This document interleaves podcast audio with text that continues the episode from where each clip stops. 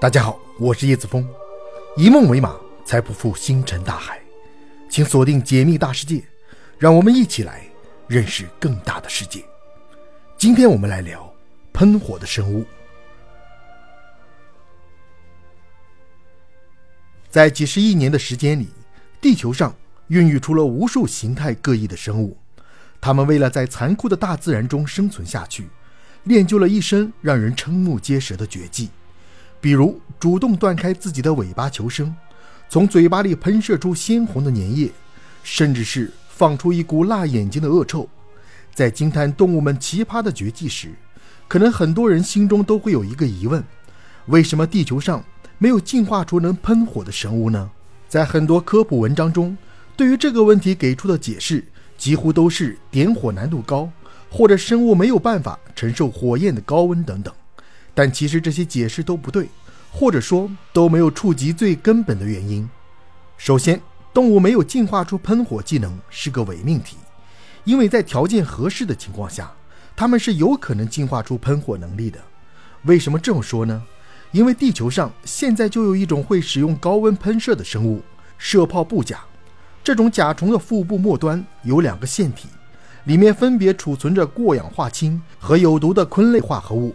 一旦它察觉到危险，两个腺体就会同时将储存的东西喷出，两者混合会发生剧烈的化学反应，变成温度超过一百摄氏度的射液。在化学中，有许多物体的燃点并不高，比如硫在两百五十摄氏度下就可以燃烧，而白磷只需要三十四度就能够点燃。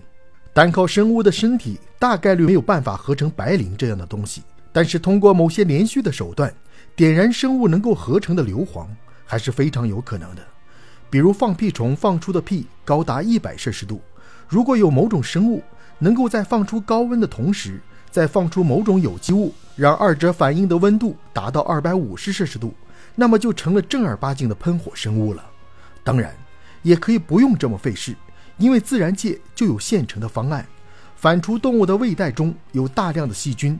这些细菌在无氧环境下会释放甲烷，甲烷的燃点为五百三十八摄氏度，但真要将它点燃，其实并不困难，常见的静电就可以。所以，只要反刍生物进化出能够产生静电的结构，那么它们转眼间就能成为稀罕的喷火生物。关键问题来了，既然生物是能够点出喷火的技能，那么为什么地球上却没有真正能喷火的生物呢？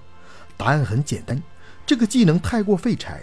试想，玩游戏时你操控的人物有一个技能选择，这个技能虽然威力巨大，但短时间内只能使用一次，而且还会导致其他属性的削弱。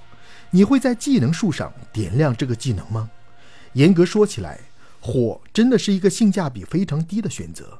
生活在现代社会，我们有大把便捷的生活工具，这让我们忘了能量对野生动物来说是多么的宝贵。对于野生动物来说，将能量使用在什么方面才性价比最高呢？显而易见是声音。事实证明这个观点是正确的。绝大多数野生动物在面临危险时都会发出警告的声音。但你知道声音消耗的能量是多少吗？以人类为例，一个成年人以最大的声音不停地吼三年，那释放的能量大约能加热一杯水。这回知道为什么声音是性价比最高的了吧？假如我们从十楼向下扔一个一吨重的铁球，它落地的冲击力差不多是两百五十吨。地球上没有任何生物能够承受这个力道。通过重力势能公式，E_P 等于 mgh，我们就能够算出铁球拥有的能量为二十九万四千 G。再将这个结果带入热能计算公式，我们就能够得到铁球落地瞬间二十九万四千 G 动能转化为热能。不过能让铁球升温零点六五摄氏度而已。如果将这里的铁球换成水球，只能让水球升温零点零六八度，因为水的比热容是铁的十倍左右。要知道，地球上大部分生物体内都充斥着水，所以如果你是一只正在进化的怪兽，每天都给你二十九万四千 G 的能量消耗，你是选择打出二百五十吨的一拳，还是选择喷出连水都烧不开的火焰呢？上面只是夸张的类比。可别当真了。就地球生物的身体结构来看，根本没有任何动物能够打出两百五十吨重的一拳。